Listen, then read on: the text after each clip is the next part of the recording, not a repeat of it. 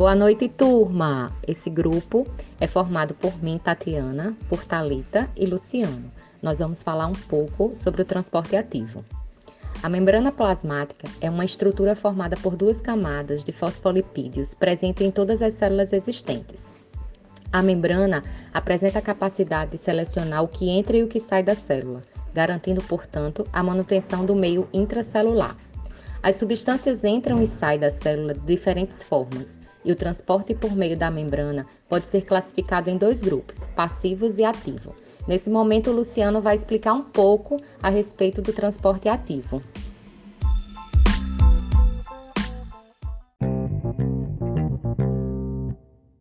Oi pessoal, boa noite. Bom, essas substâncias que a Tati acabou de falar, se forem é, de moléculas maiores e íons, elas necessitam de mecanismos específicos para poderem atravessar a membrana.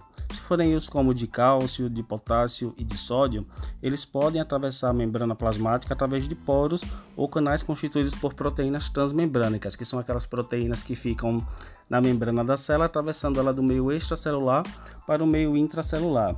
Esse tipo de transporte frequentemente ocorre contra um gradiente de concentração, ou seja, do meio menos concentrado para um ambiente muito concentrado, ambos separados por essa membrana. Por esse motivo, esse transporte ele necessita de um gasto de energia, ele consome energia. Por isso, ele é chamado de transporte ativo. E a energia que é usada no transporte ativo, geralmente, ela é contida em moléculas de ATP, adenosina trifosfato. E essas proteínas envolvidas no transporte também são chamadas de bombas, tipo o exemplo que a gente tem, a bomba de sódio e potássio. As proteínas transportadoras podem transportar apenas um tipo de íon ou molécula em uma única direção, é chamada de uniporter, ou dois tipos de moléculas na mesma direção, chamada de symporter. Em certas situações, os íons são trocados através da membrana, isso é, quando um íon sai da célula, simultaneamente um outro entra pelo mesmo transportador. Esse tipo de transporte em direções opostas é chamado de antiporter.